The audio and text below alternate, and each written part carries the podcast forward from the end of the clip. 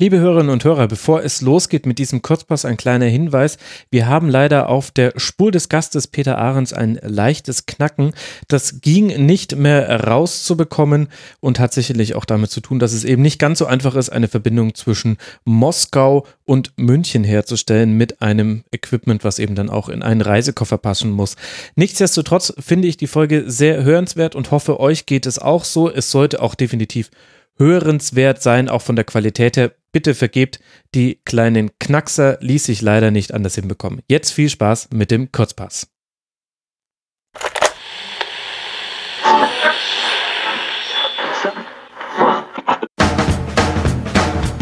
Der Rasenfunk Kurzpass.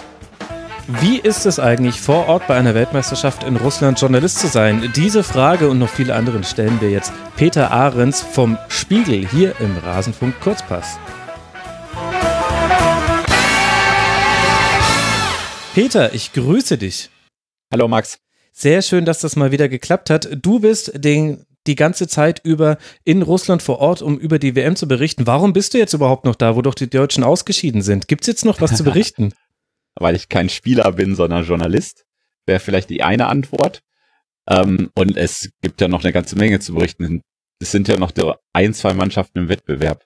Aber tatsächlich habe ich von einem Kollegen gehört, mhm. der äh, darf ab jetzt nichts mehr schreiben. Weil es gehießen hat. Wie bitte? Dass, äh, Aber er ist noch weiter vor Ort, oder? Er ist jetzt quasi urlaubend. Äh, so, mehr oder weniger das wurde ihm gesagt, die WM sei vorbei und deswegen würde man nicht mehr berichtenswertes finden. Obwohl das Achtelfinale erst losgeht, obwohl außer Deutschland alle Favoriten noch im Wettbewerb sind, obwohl es eine Weltmeisterschaft ist, die nur alle vier Jahre stattfindet. Aber so sehen das offenbar auch deutsche Medien. Ja, verrückt. Aber dass man dann sogar den Reporter noch vor Ort äh, behält und ihn nicht wieder zurückholt, nach Deutschland. Na gut, aber dann, dann macht man eben dann Urlaub in Russland. Und wie ist das so als Journalist in Russland? Wie oft musstest du dich schon gegen die Staatsmacht stellen, Peter? äh, also die Staatsmacht äh, tritt ja in dem Fall eher auf in, im Sinne von irgendwelchen Sicherheits-Security-Leuten, die einem irgendwelche Zugänge im Stadion gerade verweigern, beziehungsweise sagen, man dürfe nicht durch diese Tür, man müsse durch die andere Tür. Aber das ist, glaube ich, nicht russo-spezifisch, wenn man das so nennen kann sondern das hat man eigentlich bei allen großen Turnieren ja ähm, diesen Security-Hype und ehrlich gesagt finde ich den sogar hier in Russland sogar ein Stück unauffälliger als zum Beispiel in Frankreich vor zwei Jahren. Offenbar mhm. machen die das hier einfach geschickter. Ja, stimmt. Da, das war aber ja auch ein großes Thema bei der EM 2060, natürlich, 2016, natürlich zusammenhängend mit den Anschlägen, die es damals ja gab, unter anderem auch genau. im Fußballumfeld beim Freundschaftsspiel Deutschland gegen Frankreich. Da haben wir damals viel drüber gesprochen, wie so die Einlasskontrollen waren, was man alles mitnehmen durfte ins Stadion und was nicht. Ich habe mich unter anderem mit Matthias Friebe neulich mal im Kurzpass unterhalten. Der hat mir erzählt, er ist verpflichtet von seinem Arbeitgeber her, sein ganzes technisches Equipment immer am Mann zu haben, selbst wenn er gerade keine Live-Schalte nach Deutschland plant. Und da haben wir uns auch kurz drüber ausgetauscht, wie das wohl in Frankreich so äh, funktioniert hätte, mit so viel elektronischen Dingen, mit ganz vielen Kabeln ja. herumzulaufen. Aber das ist ein bisschen entspannter in Russland. Technisches Equipment habe ich ja auch nicht so viel, also bis auf meinen Laptop. Wenn man einen Kugelschreiber als technisches Equipment bezeichnet, dann äh, hätte ich es dann noch mehr, aber ähm, da sind die Audiokollegen ja sicherlich noch mit mehr Problemen behaftet. Also das geht noch. Das ist schön. Und wie muss man sich jetzt deinen Arbeitsalltag vor Ort vorstellen? Was hast du jetzt so die letzten Tage getrieben und was wartet jetzt noch auf dich?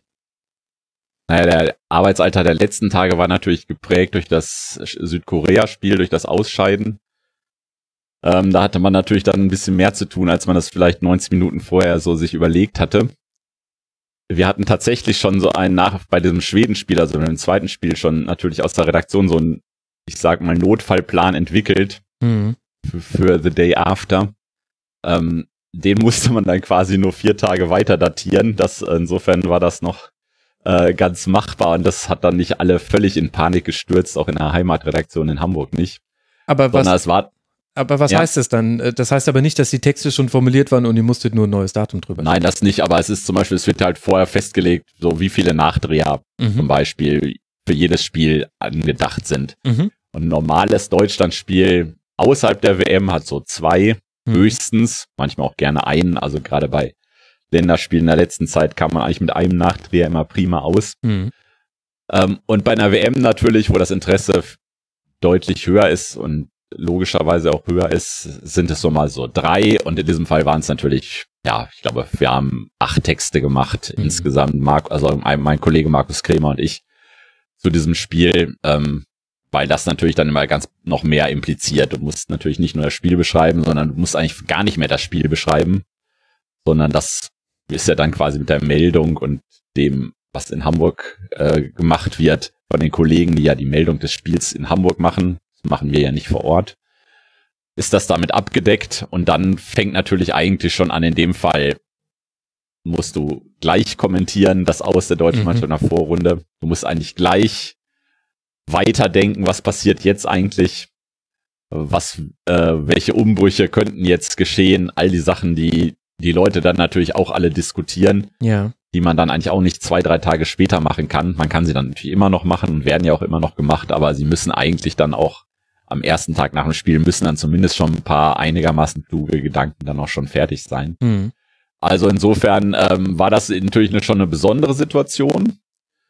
Ähm, die, wenn jetzt Deutschland gegen Südkorea gewonnen hätte und ganz normal ins Achtelfinale eingezogen wäre, wäre das halt Business as usual gewesen. Ein Text über das Spiel, eine sogenannte Personalie. Man greift sich einen Spieler raus, mhm. der für dieses Spiel in irgendeiner Form äh, repräsentativ ist oder herausragt in sowohl positiver oder negativer Hinsicht.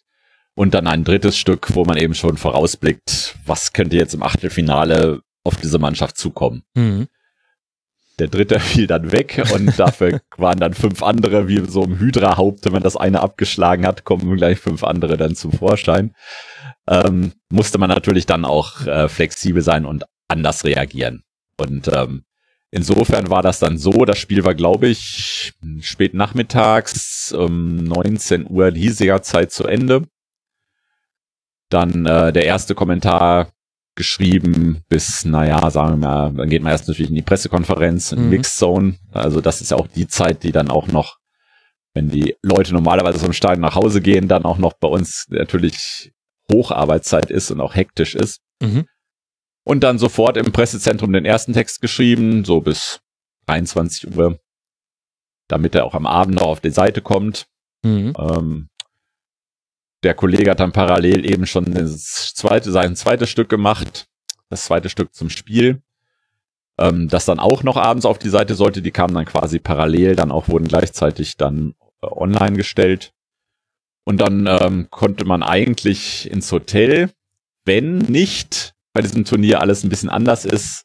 Wir haben halt auch einen eigenen Kameramann dabei. Mhm erstmals. Das heißt, ähm, Videoelemente haben halt natürlich auch extrem an Bedeutung gewonnen. Das heißt, dass wir einfach dann auch eine Videoanalyse noch gemacht haben. Das heißt, wir mussten also es findet in so einem Art Doppelgespräch da mit dem Kollegen, mit Markus Kremer zusammen statt. Und da mussten wir uns natürlich dann erstmal eine Kulisse suchen. Dann sind wir dann raus aus dem Stadion, äh, weil die äh, Volunteers schon ganz nervös wurden, dass wir da immer noch saßen und man eigentlich schließen wollte. Mhm. Also erstaunlicherweise wird hier um 23 Uhr das Pressezentrum geschlossen. Mhm. Und dann musst du dir ähm, erstmal irgendeine brennende Kulisse finden, die dann auch äh, metaphorisch so für das Ausscheiden stehen konnte. Und das Schöne ist, dass Kasan ja wunderbar beleuchtet ist am Abend. Da findet man da sowas durchaus. Man konnte sagen, das Einzige, was hier äh, glänzt und blinkt, das sind die Kremlspitzen von Kasan und sonst war nicht viel Glänzendes und so weiter. Also billigste Überleitungen werden dann gestrickt äh, um dieses Bild zu rechtfertigen. Aber in dem Fall ging das auch noch und dann ist man damit durch und dann war es natürlich schon, ja, da ist es dann ein Uhr nachts oder sowas und dann fängt man dann im Hotel weiter an zu schreiben.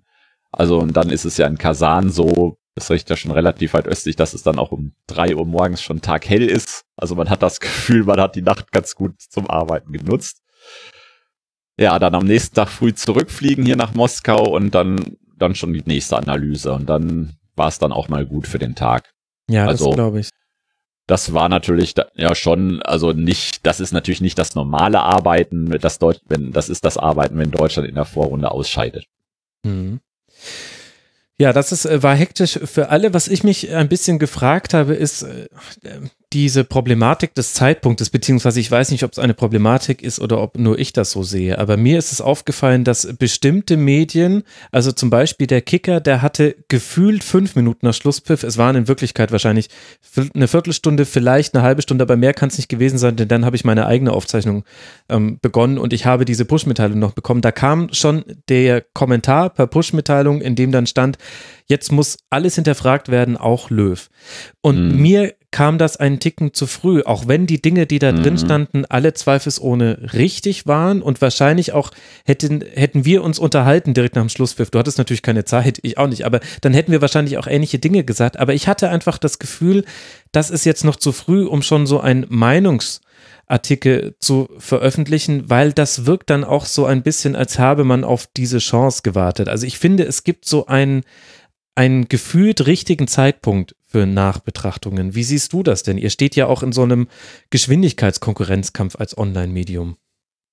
Also mich erinnert das an die Nachrufe, die natürlich auch immer früher gefertigt werden, bevor mhm. diese armen Menschen dann noch wirklich das Zeitliche gesegnet haben.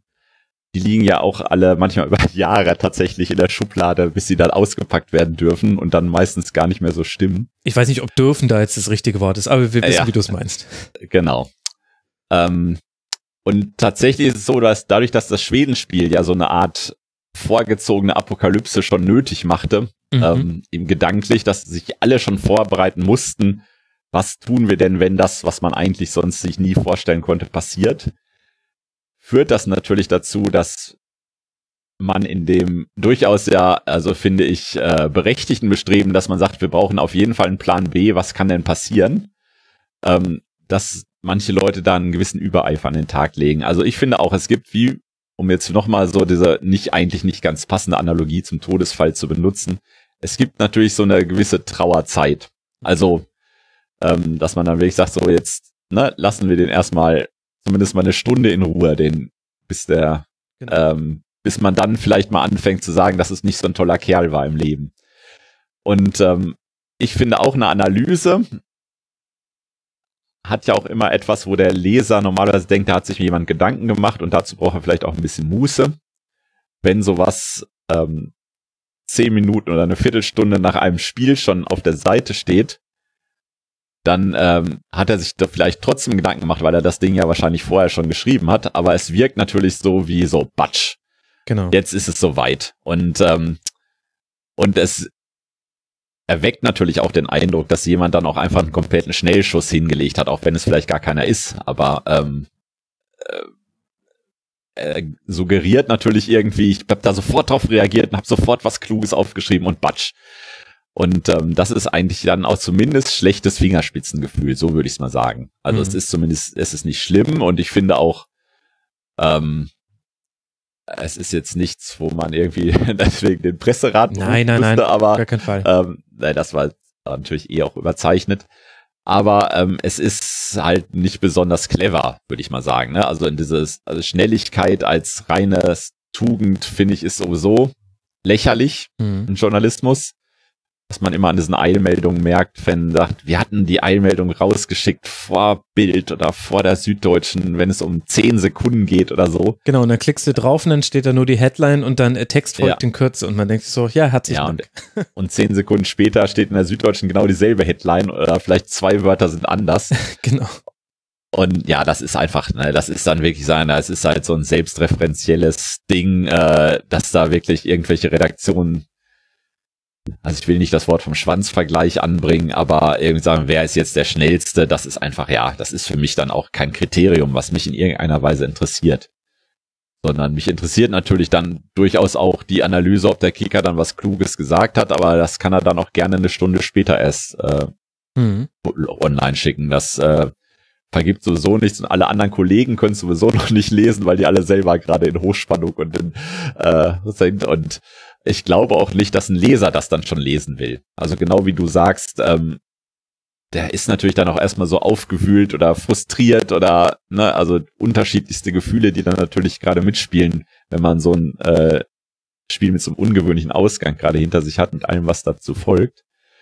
Und dann ähm, gleich in diesen Analysestatus umzuschalten oder in diesen Analysemodus, das ist einfach auch dann tatsächlich der falsche Zeitpunkt. dann ja, ist also ja die Emotion nicht, noch das, das was eigentlich den Moment bestimmt.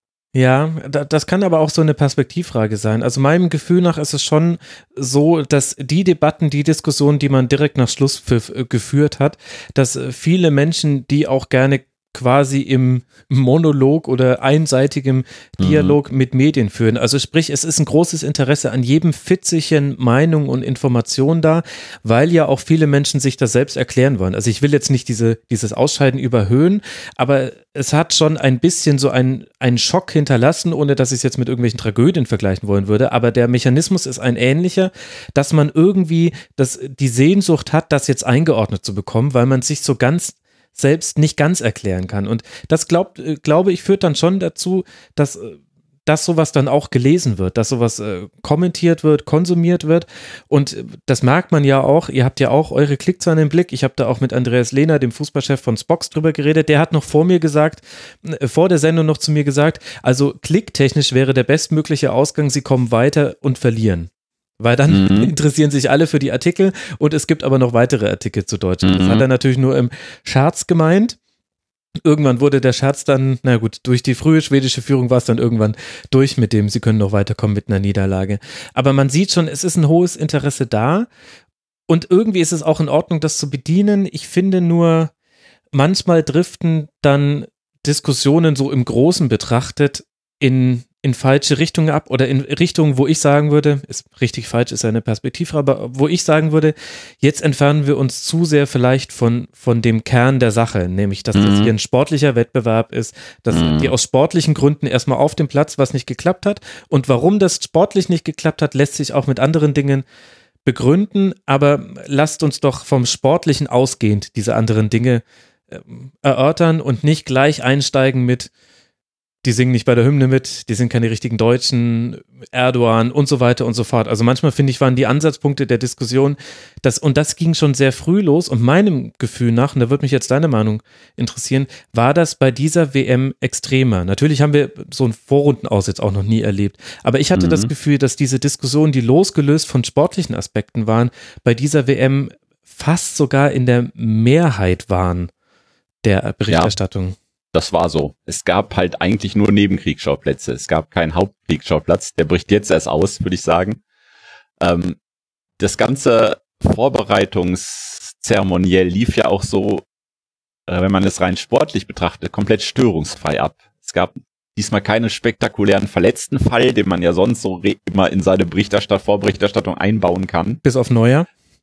Ja, aber das war ja eigentlich auch so ein, ja, also es war ja auch so ein ganz merkwürdiges Thema. Ne? Es war auch, glaube ich, ein Thema, weil man sonst keins hatte. Ne? So in dem mhm. Fall. Ähm, diese Ösel-Debatte war da noch ein bisschen, also die kochte dann ja auch so langsam hoch.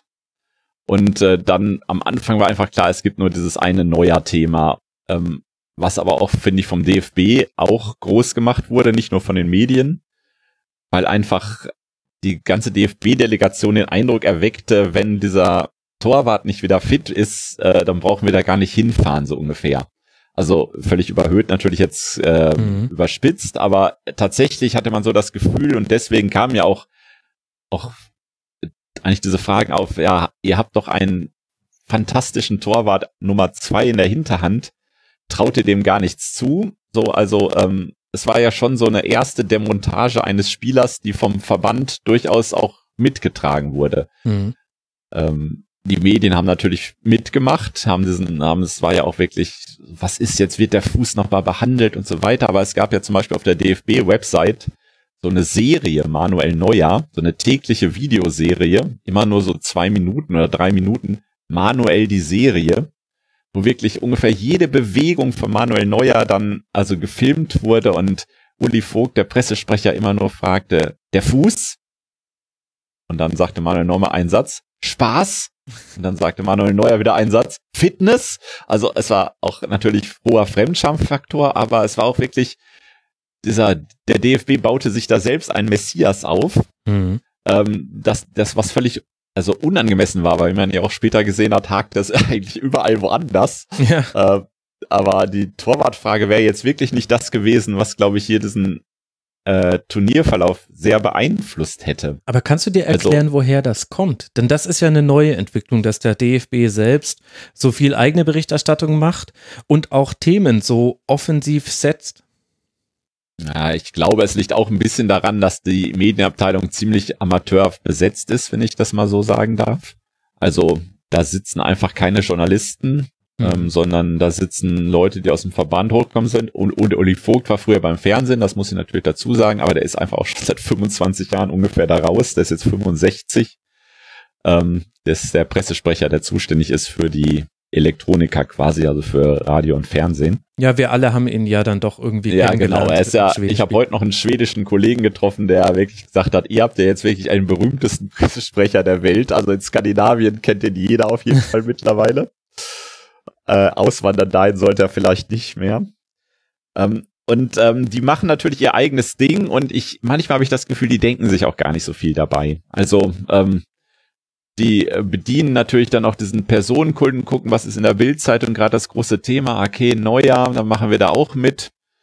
Und ähm, statt irgendwie auch mal gegenzusteuern, um einfach zu sagen, ey, das ist die, ja, was die, was der Boulevard macht, das ist lächerlich. Wir haben den Stammtorwart vom FC Barcelona und wenn Manuel Neuer wirklich nicht fit wird, dann haben wir den.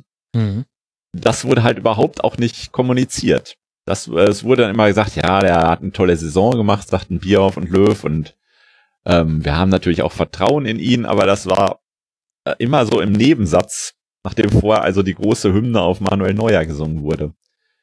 Natürlich haben die beim DFB eben auch die Turniere der Vergangenheit im Kopf, haben auch die Fehler von Testegen in der Nationalmannschaft auch natürlich im Kopf, obwohl die schon lange her sind mittlerweile und wissen natürlich, was so ein Neuer auch ausmacht und dass er natürlich auch Ehrfurcht gebieten kann. Klar, aber wenn Neuer jetzt ja. nicht fit geworden wäre, dann wäre Marc-André Terstegen ein Stück weit demontiert in dieses Turnier gegangen, ohne dafür irgendetwas so zu können. Und das ist doch eigentlich ja. auch kein respektvoller Umgang mit dem eigenen Spieler. Ja, und es ist natürlich auch einfach, äh, es schadet dem eigenen Team ja. letztlich. Ne? Es ist also komplett auch kontraproduktiv.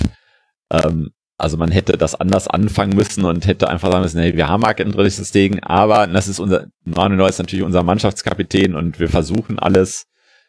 Ähm, wenn es nicht klappt, klappt's nicht und wenn es klappt, klappt's. So, also man hätte das auch mit so einer Gelassenheit äh, kommunizieren können, die ich da gar nicht gespürt habe. Und das wurde dann ja quasi dann nahtlos abgelöst durch diese Ösil-Thematik. Also insofern hast du natürlich recht, war das schon ähm, immer Unruhe. Andererseits, ähm, wenn ich so an das Trainingslager 2014 zurückdenke, mhm. war die Unruhe viel größer. Ja. Da gab es vor das Pokalfinale, wo sich Lahm, Neuer und Schweinsteiger, glaube ich, verletzt ja. hatten. Ja. Also nicht ganz, nicht ganz unwichtige Spieler, die in dem gesamten Trainingslager auch, glaube ich, auch keinen Ball in der Hand hatten oder mhm. ähm, also wo man wirklich sagen musste, da steht also das schon das ganze Projekt mit auf dem Spiel. Dann gab es diesen Mercedes-Unfall bei dieser Werbetour, wo ein Rentner in Südtirol dann von Pascal Wehrlein fast halb tot gefahren worden ist. Also und ähm, Benedikt Hövedes auf dem, saß auf dem Beifahrersitz. Ja, ja, richtig. Und Mustafi, glaube ich, auch noch. Mhm. Ähm, oder Draxler, genau, das waren die beiden Schalker. Dazu Sauwetter, die konnten nie richtig trainieren, weil es dauernd geregnet hat. Also konnten zwar trainieren, aber eben nicht so, ne? Jo mhm. Löw, der ja bekanntlich Sonnenanbeter ist, ähm, was ja bei dieser WM auch eine Rolle spielte. Also da war die Unruhe viel größer und eigentlich alle Journalisten reisten nach Hause und waren sich sicher, irgendwie, das geht alles schief. Und die Mannschaft selbst hat sich halb tot gelacht letztlich. Ne? Die haben gesagt, also pff, alles irgendwie, Sachen, das kriegen wir schon alles hin. Mhm.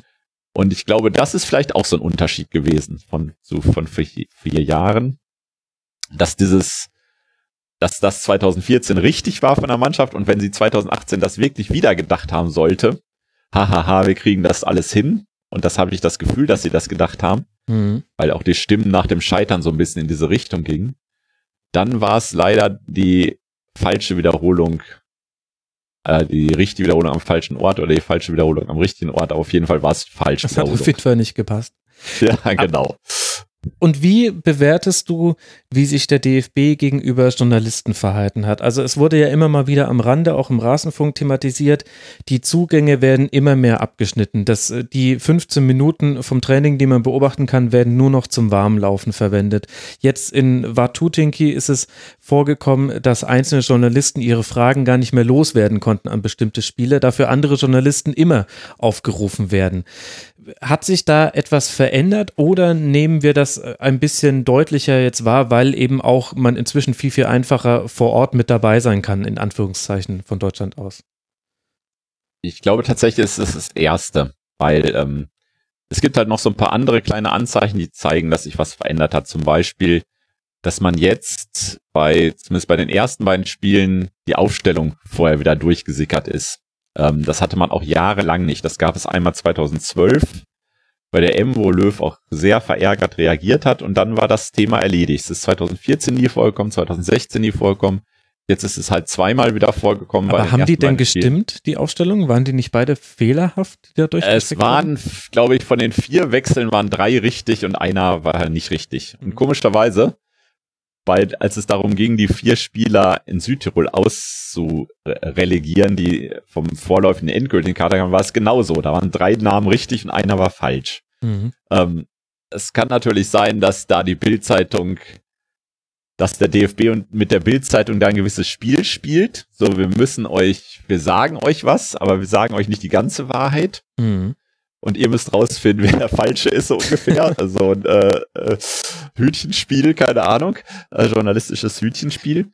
Ähm, aber jedenfalls äh, passiert es überhaupt erst wieder mal. Also, ne? Also. Ja, wir hatten das 2016 auch, so auch, aber da hat es halt nicht gestimmt, das weiß ich noch. Genau. Da gab es äh, gab's zweimal bei, bei den drei äh, Vorrundenspielen gab es zweimal eine exklusive Ausstellung und die war beides mal falsch. Und einmal mhm. hieß es dann auch, oh, da hat sich dann auch einer der ähm, Bildreporter bei Twitter geäußert und meinte, ja, also sonst war diese Quelle immer sehr zuversichtlich. Mhm.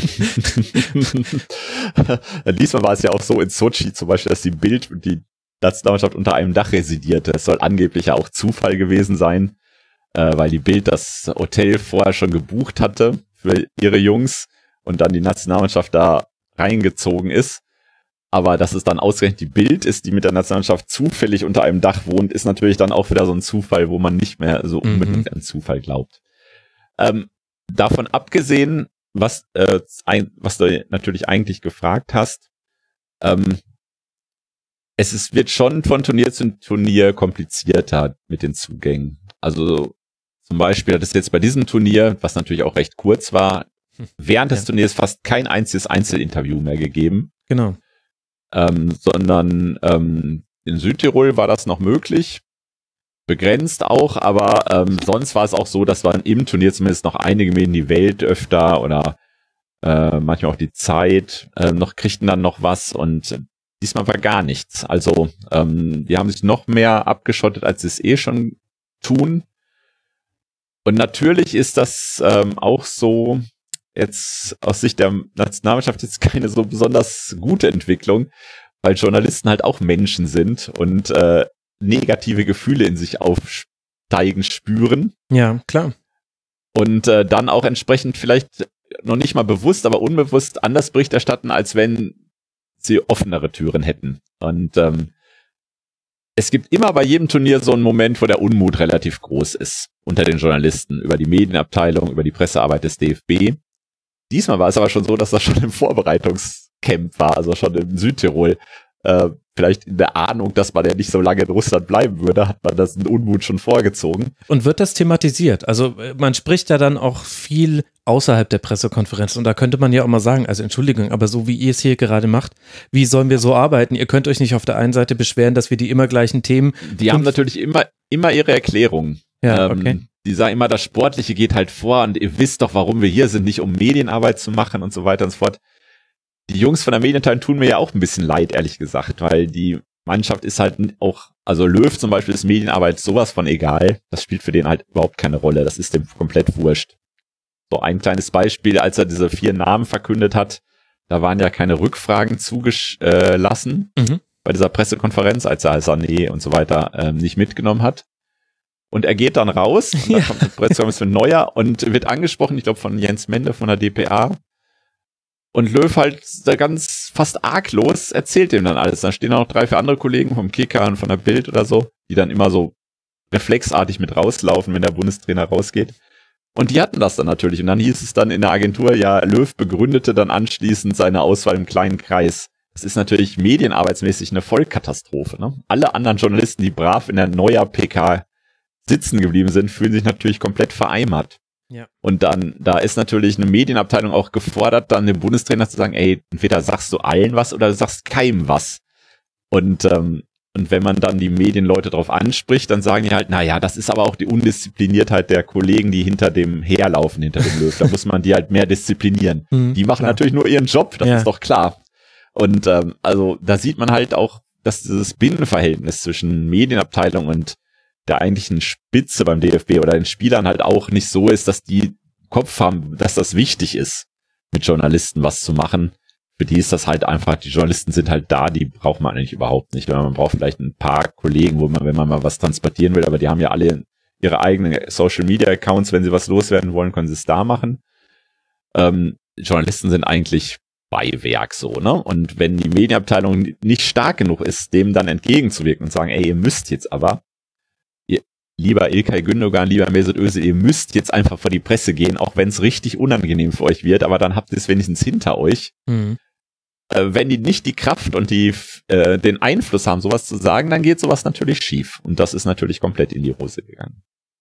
Ja, vor allem, ich finde es insofern interessant. Normalerweise könnte man ja sagen, das ist jetzt eine Debatte, die für Journalisten sehr wichtig ist und für die Öffentlichkeit zum Teil schon auch, aber erste Aufgabe der, des Trosses, des DFB-Trosses ist es ja tatsächlich erstmal dieses Turnier zu spielen. Aber ich finde, mhm. es wird dahingehend dann schon ein wichtiges Thema, wenn man dann wiederum aus der Mannschaft hört, dass die Art der Berichterstattung thematisiert wird. Von äh, Toni Kroos, der das erwähnt hat und auch äh, bei anderen hat man es auch immer wieder so im Subtext rausgehört, eine Unzufriedenheit auch über die Art und Weise, wie über die Nationalmannschaft berichtet werden würde.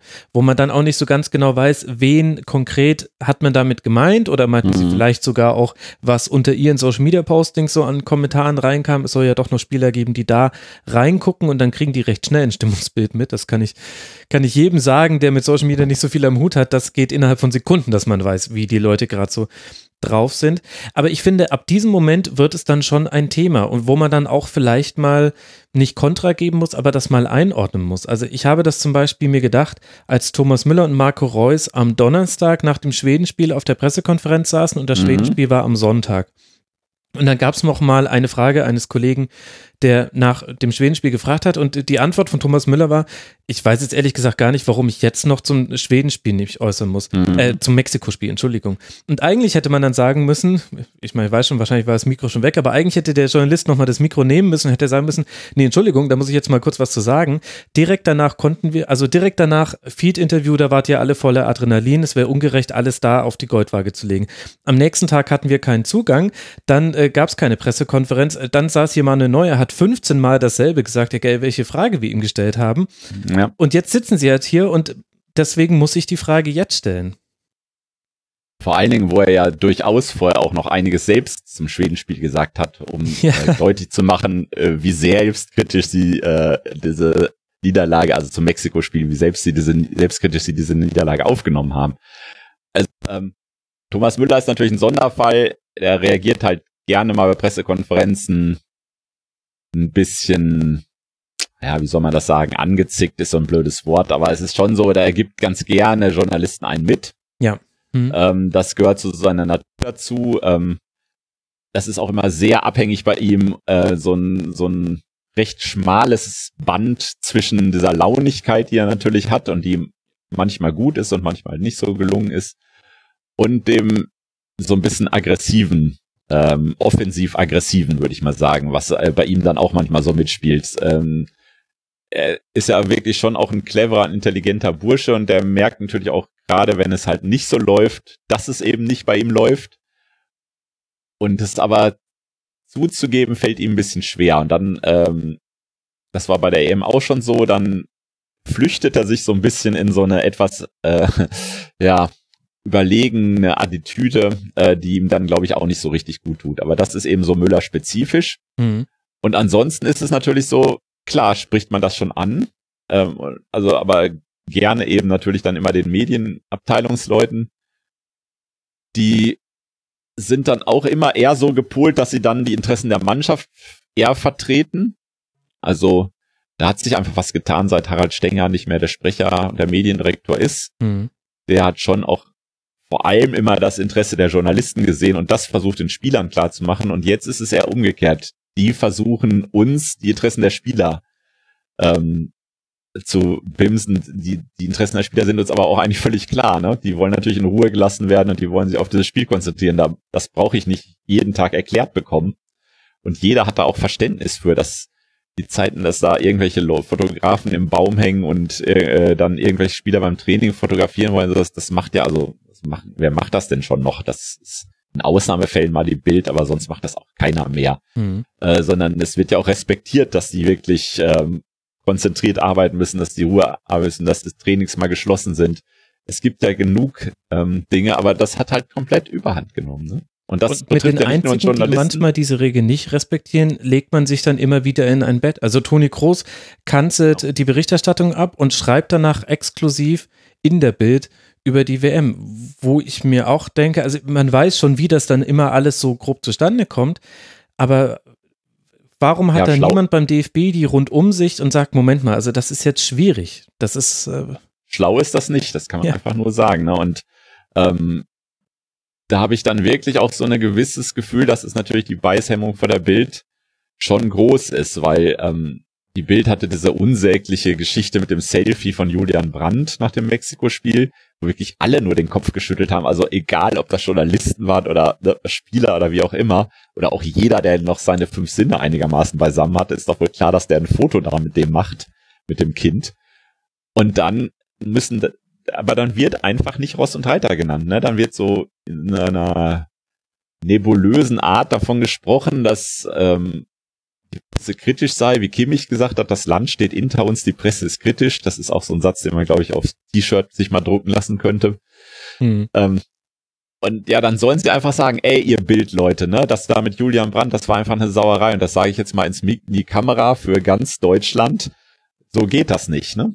Aber ja, das passiert einfach nicht. Und dann werden alle in Mithaftung genommen und natürlich reagieren dann die, gerade die seriösen Journalisten auch ein bisschen angepisst und beleidigt, weil sie sagen, hey, ne, wir üben Kritik, aber wir, natürlich üben wir Kritik, weil es Anlass zur Kritik hat, aber wir sind nicht diejenigen, die sagen, peinlich Selfie. Genau, und das, und das ist ja dann auch irgendwie schwierig. Also es gab dann genügend Kommentare, die dann wiederum das Toni Kroos-Zitat, mit dem viele hätten sich gewünscht, dass wir ausscheiden nach dem Schwedenspiel, eingeordnet haben. Und da war dann ganz oft der Subtext, naja, uns, also mich, der hier jetzt gerade schreibt, mich mhm. kannst du ja eigentlich nicht gemeint haben. Mhm. Und das ist natürlich auch eine eine Argumentationslinie, die man führen kann, die aber halt auch manchmal auf dünnem Eis steht, weil man sich selbst ja letztlich auch auf so ein eigenes Podest stellt. Und die Schwierigkeit, die ich damit auch habe, ist, letztlich weiß keiner, wie hat's Toni Groß eigentlich gemeint. Und es gab ja. aber auch keine Möglichkeit, ja. ihn nochmal zu fragen. Toni, ja. du hast es damals direkt nach dem Spiel gesagt. Hast, war das einfach noch, weil du voller Adrenalin warst? Oder erklärst uns bitte nochmal, wie kommst du zu der Aussage? Und es gab ja keine Möglichkeit mehr, das einordnen zu lassen. Und deswegen muss man da so rummeandern. Und das tut ja niemandem gut. Ich fand, dass ja, es auch in die Verteidigungshaltung der Medien teilweise ein bisschen zu, also teilweise hatte man den Eindruck auch, es gäbe da draußen nur investigativ sachliche Engel. Also, Gibt es ja auch. Ja, aber nicht ausschließlich. Redest doch gerade mit. Ja, natürlich, das ist ja sowieso. Äh, aber es liegt natürlich ganz klar daran, dass man mit Toni Kroos dann nur einmal in diesen fünf Minuten reden kann und dann ist er vielleicht für drei Wochen wieder weg und dann wird er irgendwann vom Halbfinale, so war Gott will, äh, wenn es eins gäbe, wird er dann nochmal vor die Presse gesetzt und dann fragt ja keiner mehr drei Wochen später, ähm, mhm. wie war denn eigentlich dieses Zitat damals gemeint, an das ich mich so undunkel noch dran erinnern kann. Und natürlich ist das dann komplett, ich finde das auch ungut, wenn man sich dann auf so einen Sockel setzt und sagt, ach ja, es sind ja die bösen Boulevardleute. Ähm, vor allem bei Toni Kroos weiß man ja auch nie, der kann ja auch genauso die SZ oder den Spiel genau. oder wen auch immer gemeint haben. Ähm, aber das wäre alles ganz einfach aus der Welt zu schaffen, wenn der gute Mann dann einfach sagen würde, hey, das, das war nicht in Ordnung. Und ähm, das ist eigentlich auch kein großes Kunstwerk, sowas zu machen. Und es sind eben so viele Sachen, die so einfach wären. Ne? Also auch diese ganze Özil Gündogan-Geschichte. Man hätte das so anders alles regeln können und äh, das hat natürlich dann auch so wie so ein Mehltau über dieser Mannschaft gehangen. Ne? Also mhm. Kedira hat heute ja auch nochmal gesagt, das hat uns durchaus geschadet. Es hat halt vor allem diesen beiden Spielern geschadet, weil die komplett ohne Form und völlig verunsichert dieses Turnier gegangen ist. Also man hätte ihnen wahrscheinlich sogar noch einen größeren Gefallen getan, man hätte sie gar nicht nominiert danach. Hätte gesagt, ähm, ihr habt einen Fehler gemacht und wir müssen jetzt so konsequent sein und nach der WM seid ihr wieder herzlich willkommen. Das wäre halt auch eine Möglichkeit gewesen. Äh, mhm. zwar eine ganz harte und aber so haben die beiden ja eigentlich niemandem genützt, vor allem Gündogan nicht. Also Gündogan, der eigentlich Löws Traumsechser ist neben Groß, ähm, da war ja wirklich ein Trauerspiel, ihn dann spielen zu sehen, wie er sich nichts traute, wie er jeden Ball zwei Meter schnell wieder abgab, ja. äh, bloß nicht um in die Gefahr zu geraten, wieder einen Fehler zu machen solchen, so ein Spieler kannst du wirklich bei der WM dann überhaupt nicht gebrauchen. Und das haben sie sich komplett selbst zuzuschreiben. Die beiden Spieler, aber vor allem eben der Verband. Genau. Und, und dann ist der Verband nicht dafür bekannt, dass er sich dann danach auch mal hinstellt und sagt, ja, da haben wir Fehler gemacht, das war, machen wir deutlich anders, sondern da kommen dann eben auch so Themen, die eigentlich primär gar nichts damit zu tun haben, aber das ganze Vermarktungsprimborium, das ganze nach außen sich als Brand etablieren und äh, mit Sponsorenterminen und allem, das hat eigentlich alles mit der Sache nichts zu tun, aber ich glaube, auf mhm. dieser Ebene kommt das dann häufig mit rein, dass man sagt, das ist einfach Natürlich. stellvertretend für den DFB aktuell. Jetzt, wie lange bist du denn schon nah am DFB dran und wie würdest du jetzt sagen, ist das, ist das jetzt ein Tiefpunkt der Beziehung zwischen Journalisten und dem DFB seit den Boulevardgeschichten, die es so rund um die na, 94er WM, die 90er WM war da auch ganz gut äh, gab? Wie würdest du das einordnen in einer größeren Perspektive? Also das habe ich natürlich alles auch nur als äh, Fernsehzuschauer mitbekommen damals. Auch das berühmte Interview mit Paul, Harry Valerian und Paul Breiten am Swimmingpool 1982. ja, das wo die sich so gefetzt haben, dass man mal dachte, gleich fällt einer ins Wasser. Ähm, ich mache das jetzt seit 2010 mit der Nationalmannschaft und ähm, stelle schon fest, dass das Verhältnis schwieriger geworden ist und ich will nicht sagen Tiefpunkt, es kann ja auch immer noch schlechter werden. Der, der DFB bemüht sich natürlich auch mit sowas mit Medientagen durchaus auch dann Möglichkeiten zu schaffen, ähm, die ich als wirklich okay empfinde. Also dass man dann mit den Spielern, wenn es nur eine Viertelstunde ist, reden kann, ohne dass es autorisiert werden muss zum Beispiel. Also die sind dann wirklich dafür verantwortlich, was sie sagen. Ähm, da wird dann nichts mehr geglättet. Auch bei diesen Pool-Interviews, die es ja sonst bei Turnieren auch manchmal gab, dass dann zehn Journalisten mit einem mhm. Spieler mhm. sich nochmal 20 Minuten hinsetzen konnten. Ähm, auch das wurde nicht autorisiert. Das ist schon in Ordnung. Also es ist nicht, es ist nicht alles schlecht, um mal äh, einen beliebten Satz zu zitieren. Ähm, aber ähm, man schleppt von Turnier zu Turnier immer so ein Stück Missmut mehr mit sich herum. Und jeder kleine Anlass ähm, oder auch größerer Anlass führt dann dazu, dass man den Missmut aus den Vorturnieren auch noch mit abrufen kann und denken, oh ja, es wird, geht schon wieder los, äh, die mhm. Presseabteilung und jetzt werden wir wieder gegängelt. Oder das oft so ist, wenn man mit den Pressesprechern kommunizieren will, dass die nicht ans Telefon gehen oder solche Sachen, ne? So, was alles passieren kann, aber man hakt es dann immer gleich schon wieder ab unter, ja, ja, da, so ist sie halt, die Medienabteilung beim DFB. Also ähm, es sind einfach keine guten Voraussetzungen geschaffen. Es ist so ein, es wäre einfach Zeit für vertrauensbildende Maßnahmen. Das Paartherapie zwischen DFB und den ja, Journalisten. Mö möglicherweise. Also dass es zumindest auch mal zwischen den Turnieren einfach auch mehr Kontakte gibt zum Beispiel. Oder dass mhm. die sich dann auch mal vielleicht mal erklären und vielleicht auch ein paar Situationen aus dem Turnier dann mal im Nachhinein nochmal erläutern, warum sie so gehandelt haben. Ähm, das würde schon dazu beitragen. Es ist ohnehin keine Zusammenarbeit in dem Sinne, wo er immer sagt, wenn ich schon immer höre, liebe Kollegen, hört man dann ja immer, dass er sagt, nein, das ist ja nicht so eigentlich. Ähm, und dann wir bedanken uns für die gute Zusammenarbeit, sagen, ja, es ist, also das Wort Zusammenarbeit hat ja dann schon so ein Geschmäckle. Mhm. Aber es ist ja auch kein Gegeneinander im eigentlichen Sinne. Also es ist ja nicht so, dass per se die DFB-Medienabteilung, die Journalisten als Gegner im Turnier mit der Lanze aufeinander losreiten, sondern äh, man muss halt miteinander auskommen und äh, man muss halt die Ansprüche der einen Seite und der anderen Seite miteinander abgleichen. Und das passiert halt nicht im ausreichenden Maße. Also noch so ein Mini-Beispiel. Dann ist dieser Medientag endlich angesagt, am letzten Tag dieser Vorbereitung. Bitte pünktlich erscheinen, 12.30 Uhr. Und dann brütend heiß in Südtirol, dann sitzen, werden die Journalisten da in dieses Hotel, in diesem Hotelgarten gesetzt und erstmal zweieinhalb Stunden passiert nichts. Also, weil die Spieler erst Mittag essen müssen, ne? Das weiß man entweder doch vorher oder man bestellt die Journalisten einfach um 14 Uhr. Man fühlt sich dann einfach wie das fünfte Rad am Wagen. Man fühlt sich dann einfach, ja, nicht ernst genommen. Und ähm, das ist einfach unprofessionell, würde ich sagen. Ne? Also man lässt einen Journalisten, man lässt nicht, vor allem man kann ja mal einen Journalisten zweieinhalb Stunden warten lassen, aber nicht 150 Journalisten, die alle in der Hitze sitzen und alle Na gut, das ist wenigstens Abreise. gleichberechtigte Gängelung. Ja, also in, insofern dann ja schon es wieder eigentlich vorbildhaft. Ja. ja, das stimmt. Ja, es hat auf Augenhöhe den Unmut dann gegeben, das stimmt. Wahnsinn. Aber es ist einfach, es ist einfach, ja, unklug. Und unprofessionell. Ich glaube, das steht ja. schon so ein bisschen drunter. Letzte Frage, Peter, auch wenn ich tatsächlich, wir haben schon vorher drüber gesprochen, wir könnten Stunden über dieses Thema sprechen. Wohl wahr. Bei wie viel Prozent würdest du denn die Wahrscheinlichkeit einordnen, dass es da jetzt eine Verbesserung gibt in den nächsten Monaten in der Medienarbeit des DFB oder geht das jetzt immer so weiter? Die Frage, also wie viel sich beim DFB allgemein verändert, die wird man wahrscheinlich erst Ende nächster Woche richtig beantworten mhm. können wenn es eben darum geht, macht Löw weiter oder macht er nicht weiter. Und ich glaube, wenn Löw nicht weitermacht, wird sich beim DFB viel mehr verändern, als nur, dass der Bundestrainer äh, anders heißen wird. Mhm. Sondern da geht es wirklich darum, dass ganze Stäbe sich wahrscheinlich neu orientieren müssen, dass nach so einer, nach so einem Vorrunden aus ja ohnehin man überlegen muss, ob man diesen Wasserkopf DFB-Stuff mit was, 65 Leuten bei jedem Turnier und in der Vorbereitung mit 150 Leuten, wie viele SUVs da rumstehen. Ähm, das äh, wird ja auch jedem äh, Umweltschützer dann auch wirklich die Haare zu Berge steigen lassen.